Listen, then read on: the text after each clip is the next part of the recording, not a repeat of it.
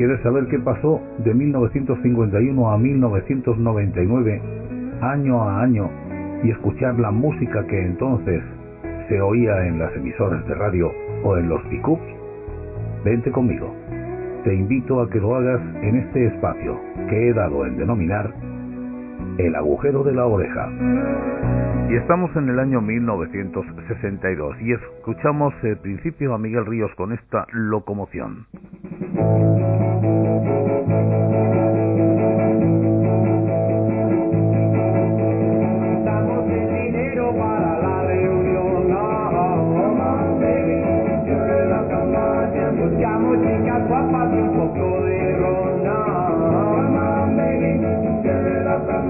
tanto caro locomoción y ya puedes ver.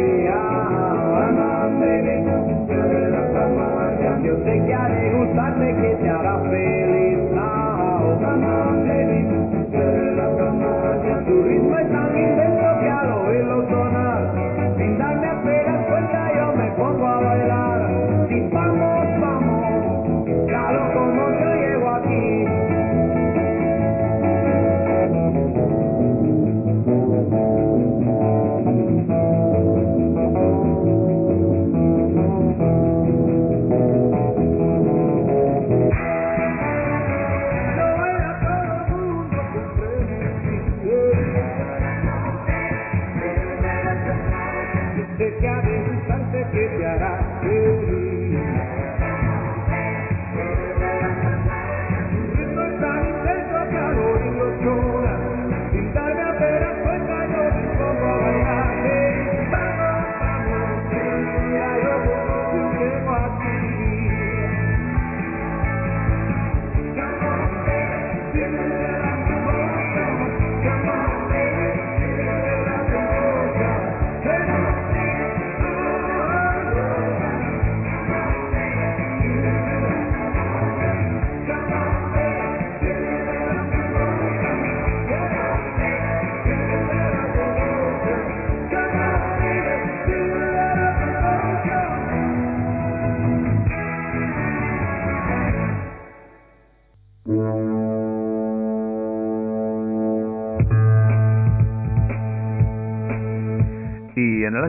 1962 estamos en plena efervescencia de los cómics. Todos, cada domingo, íbamos a comprar con lo que nos habían dado ese cómic que a cada uno nos gustaba. Tinoco crea para Iberomundial de Ediciones la colección Safari. Claudio Tinoco Caraballo, nacido en Ceuta el 20 de agosto de 1920, fue un dibujante de historietas español que trabajó fundamentalmente para el mercado exterior.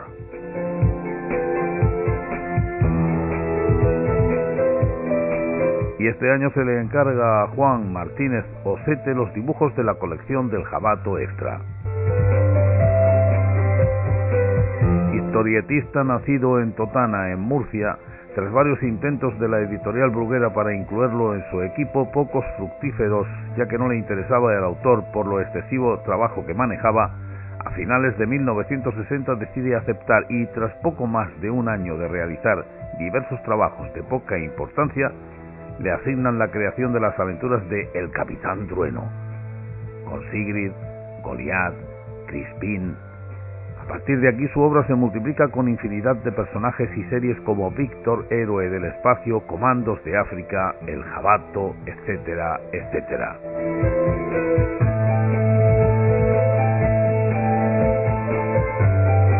Y Bruguera publica El Teniente Negro, dibujos de José Grau. José Grau Hernández fue un historietista español nacido en Valencia en 1914. Estudia en la Escuela Superior de Bellas Artes de San Carlos en Valencia. Pionero del TVO español, las primeras producciones de José Grau aparecen ya en la década de los años 30 del siglo XX en la primitiva revista Cacao, editada por Enrique Guerri en 1932. Grau instauró la forma apaisada del tebeo español con El As de Exploradores, mucho antes de la aparición de la llamada Escuela Valenciana, de la que formaría parte y en cuyo seno surgirían series como El Guerrero del Antifaz y Roberto Alcázar y Pedrín.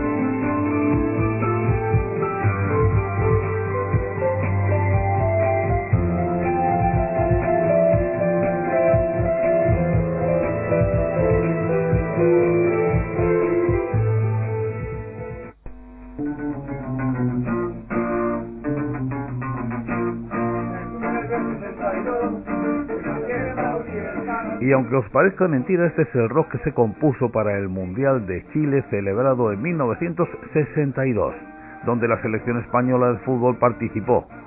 La Copa Mundial de Fútbol de 1962, Campeonato de Jules Rimet Chile 1962, fue la octava edición de este torneo. Se desarrolló en Chile entre el 30 de mayo y el 17 de junio de 1962.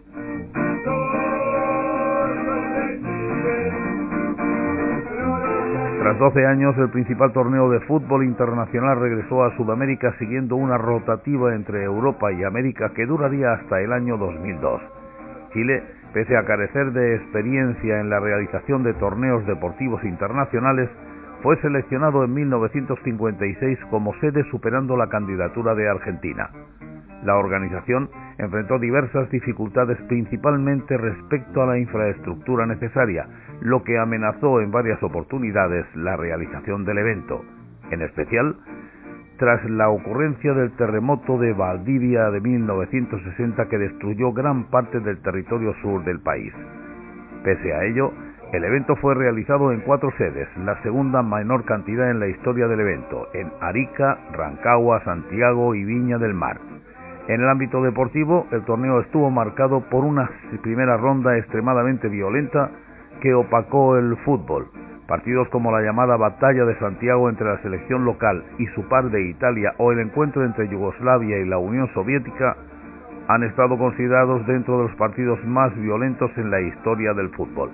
Sin embargo, también surgieron momentos de calidad deportiva como el único gol olímpico anotado en una Copa Mundial a cargo del colombiano Marcos Col en el partido contra la Unión Soviética, o las habilidades del brasileño Garrincha, que se convirtió en la principal figura del torneo mientras su compatriota Pelé se encontraba lesionado.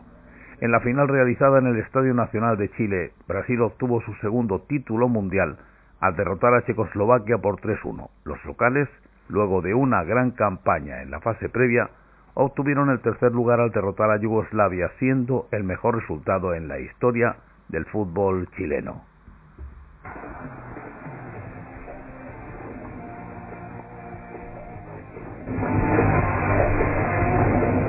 Y Pelé gana su segundo mundial de fútbol. Con la selección brasileña consiguió la Copa Mundial del 58, la del 62 y la del 70. Ahí está Jelinek, el equipo checo, probablemente buscando un gol tempranero. Debutó como profesional con el Santos Club, donde pasó la mayor parte de su carrera, que durante el primer tiempo que militó se volvió uno de los mejores equipos del mundo. Con este obtuvo nueve campeonatos paulistas, tres torneos de Sao Paulo, tres torneos Río Sao Paulo, el torneo Roberto Gómez Pedrosa, seis campeonatos brasileños de Serie A, dos Copas Libertadores, dos Intercontinentales y la Supercopa de Campeones Intercontinentales. En la fase final de su carrera recaló en el New York Cosmos de la extinta NASL. Es el máximo anotador de la selección de Brasil y del Santos con 77 y 474 anotaciones respectivamente. En su carrera marcó 760 goles oficiales, 541 en campeonatos de liga, convirtiéndolo en el máximo goleador de toda la historia. También se le consideró como uno de los goles que no marcó aquel que intentó desde su propio campo y que casi se convirtió en gol, pero no lo fue. Precioso remate y precioso servicio de Garrincha.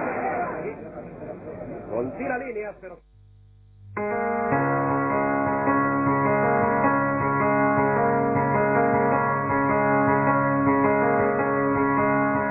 Y el boom del Mini se extiende por España. El Austin Mini resultó ser una verdadera revolución automovilística en su tiempo y además de muy populares por su tamaño, versatilidad y prestaciones. Creo que todos los jóvenes de entonces deseamos un Mini. Los colores y el diseño lo hicieron mantenerse inmunes a las modas automotrices por varios años. Una variante mayor del Mini fue el Austin MG 1300 Mark II de 1300 centímetros cúbicos. En 1990 el actor y comediante inglés Rowan Atkinson usó el Mini Cooper en la serie de televisión Mr. Bean. Algunos episodios tornan a este auto y a su conductor en comediantes únicos. Y la SEAT con el 1500 utilizando la carrocería del Fiat 1800 pero con el motor del Fiat 1500 fue un auténtico referente de lujo en la España de los 60.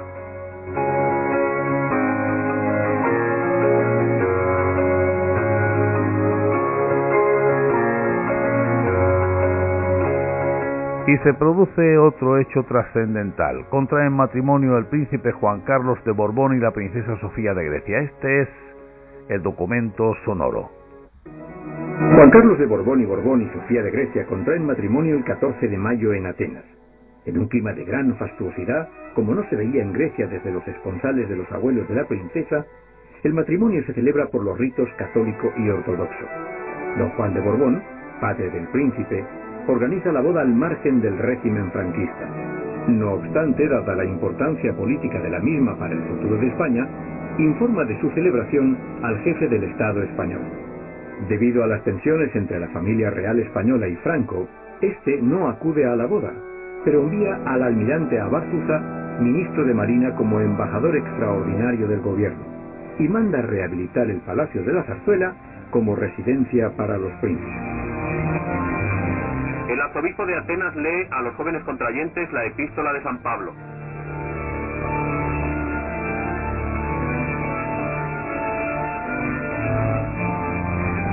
Acto duró alrededor de 40 minutos y ha sido uno de los más importantes que se han desarrollado en el pequeño templo desde su construcción hace casi un siglo. Seguidamente se celebró en la Catedral de Santa María la ceremonia ortodoxa. El cortejo de la princesa Sofía llega hasta el templo. En el interior y ante la tradicional mesa de bodas le aguardaba el príncipe don Juan Carlos.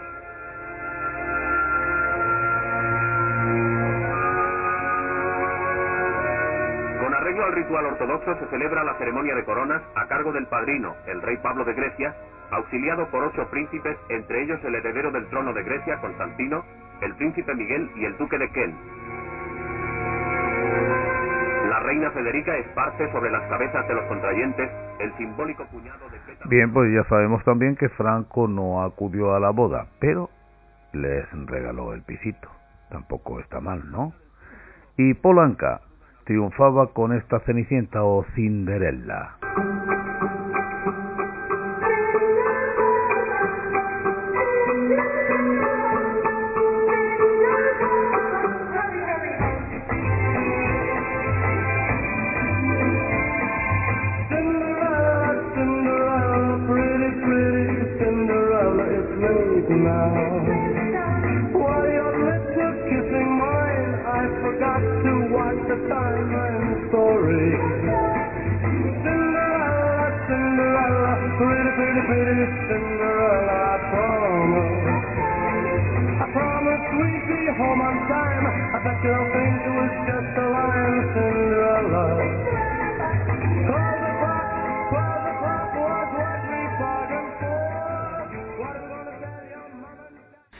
En este año, Tony Renis cantaba este cuando, cuando, cuando. Dimmi quando tu verrai. Dimmi quando, quando, quando. L'anno, il giorno e l'ora ancora. Forse tu mi bacerai. Ogni istante attenderai fino a quando, quando, quando d'improvviso ti vedrò sorridente a me.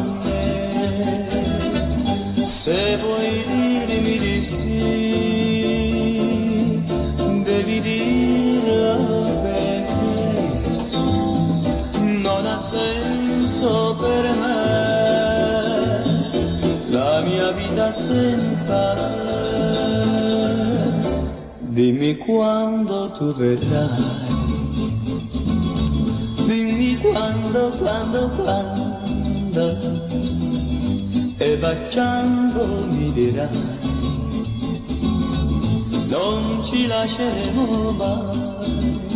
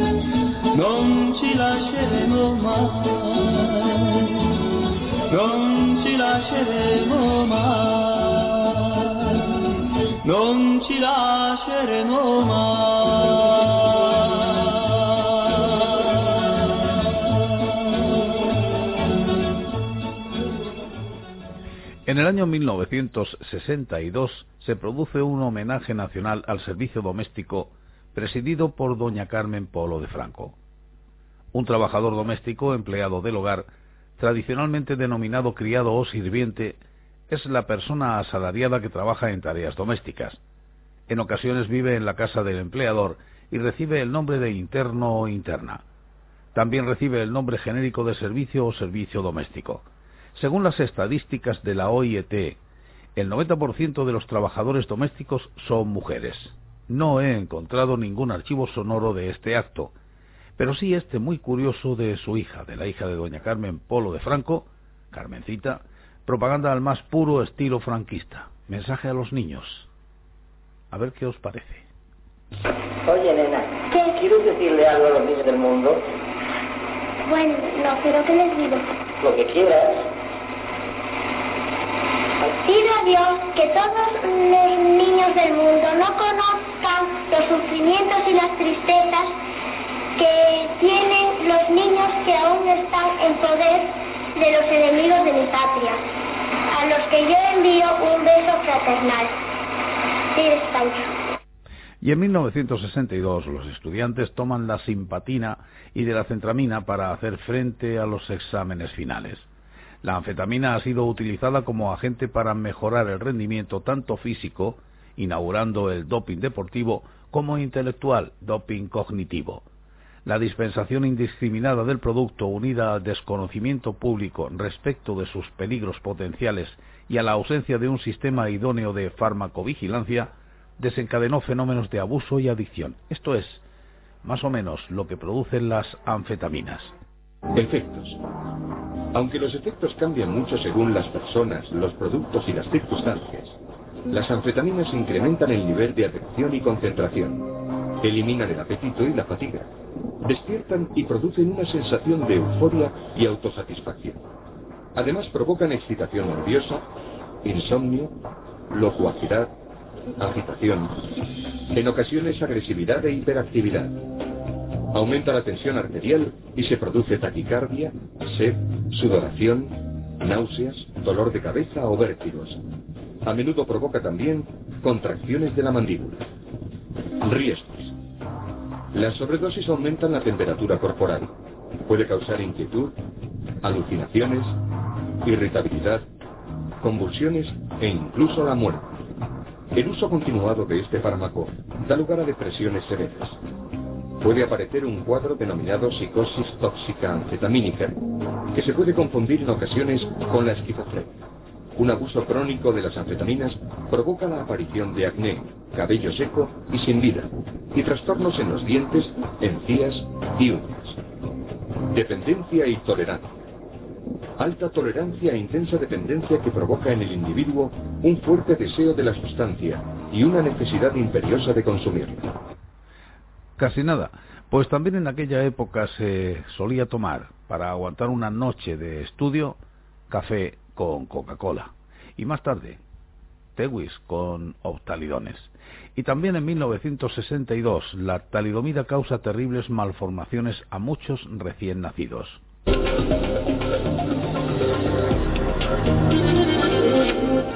Vemos aquí a un tribunal de Lieja que va a emitir su dictamen. Finales de los años 50. El nodo informa de un juicio en Bélgica. Los padres han matado a su hija, nacida sin brazos ni piernas. El drama fue provocado por la talidomida, expedida en Bélgica con el nombre de Softenón. Fue la primera vez que oímos hablar de la talidomida, un sedante recetado en 50... Es un fármaco que fue comercializado entre los años 1958 y 1963 como sedante y como calmante de las náuseas durante los tres primeros meses de embarazo, hiperémesis gravídica. Este era un documento sonoro que nos habla algo de la talidomida, pero por ser una cosa tan triste, quizá debamos pasar simplemente haciendo mención de lo que ocurrió. Y en 1962 se quita la vida de un disparo el torero Juan Belmonte veces y miró vestido de seda y oro jugando entre ti y el toro sin llegarte al corazón. Hoy por los años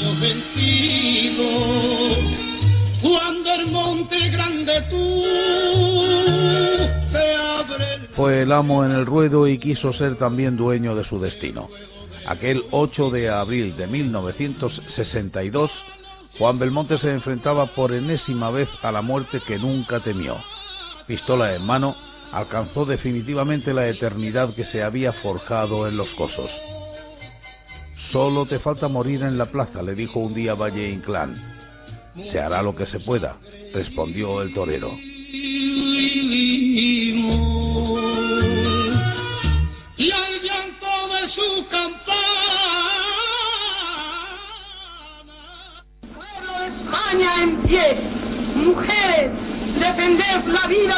Vuestros hijos, defended la libertad de vuestros hombres. Todos los sacrificios imaginables antes que consentir que triunfen las fuerzas. Es Dolores Ibarruri la pasionaria. El estado de excepción que se produjo en Asturias, Vizcaya y Guipúzcoa lo relató precisamente la pasionaria desde Radio Pirenaica. No he encontrado ese doméstico, ese, perdón, ese documento histórico, pero sí la voz de la pasionaria. Así era ella.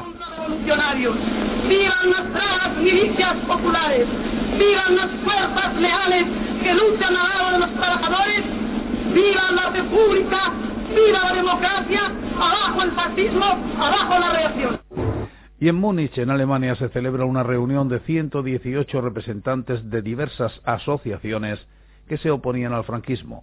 Gil Robles fue su principal estandarte. Desde entonces, Franco se refería a ella como el contubernio de Múnich. Este sí es un documento sonoro de ese contubernio de Múnich.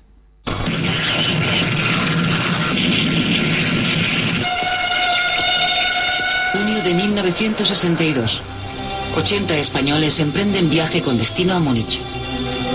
Allí se van a encontrar con otros 38 españoles del exilio. Todos ellos se disponen a participar en el cuarto Congreso del Movimiento Europeo.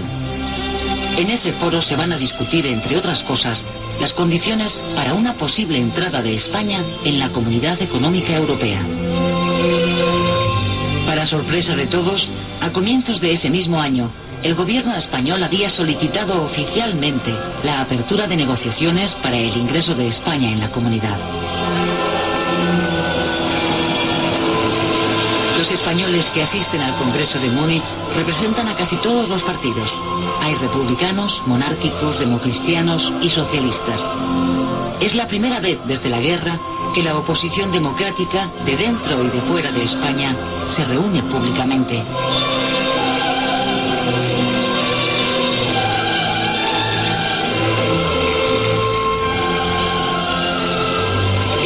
Partido que queda excluido de la reunión de Múnich es el Partido Comunista. Los comunistas, que son quienes tienen la mayor implantación en el interior del país, habían abandonado para entonces el estalinismo y estaban ya en la política de reconciliación nacional. Pero no son invitados a Múnich a causa de su oposición al proceso de Unión Europea.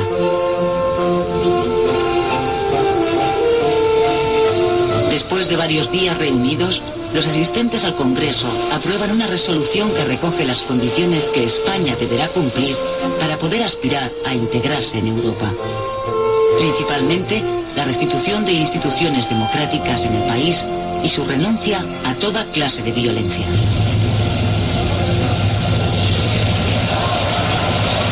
El régimen, que trata de descalificar esa reunión de la oposición adjudicándole el despectivo nombre de el contubernio de Múnich, emprende una feroz campaña contra los participantes, a quienes tacha de traidores, y contra Europa por apoyarles. Además, el gobierno declara un nuevo estado de excepción en toda España.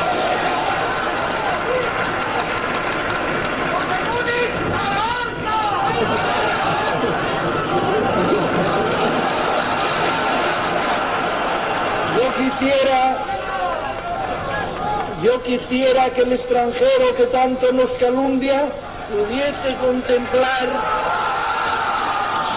pudiese contemplar este espectáculo aleccionador para decirle, he aquí mis poderes,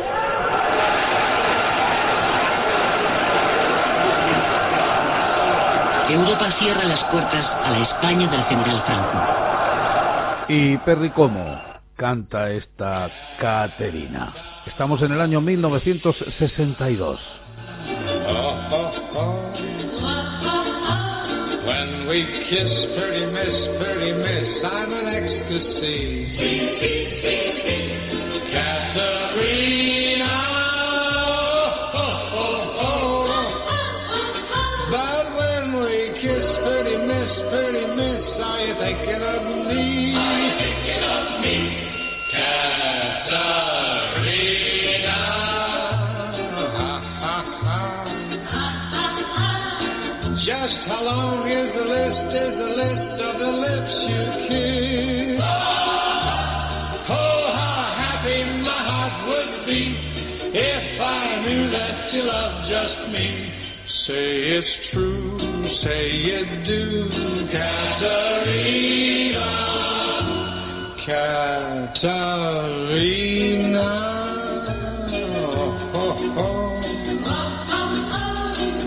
We kiss, pretty miss, pretty miss, I'm an ecstasy.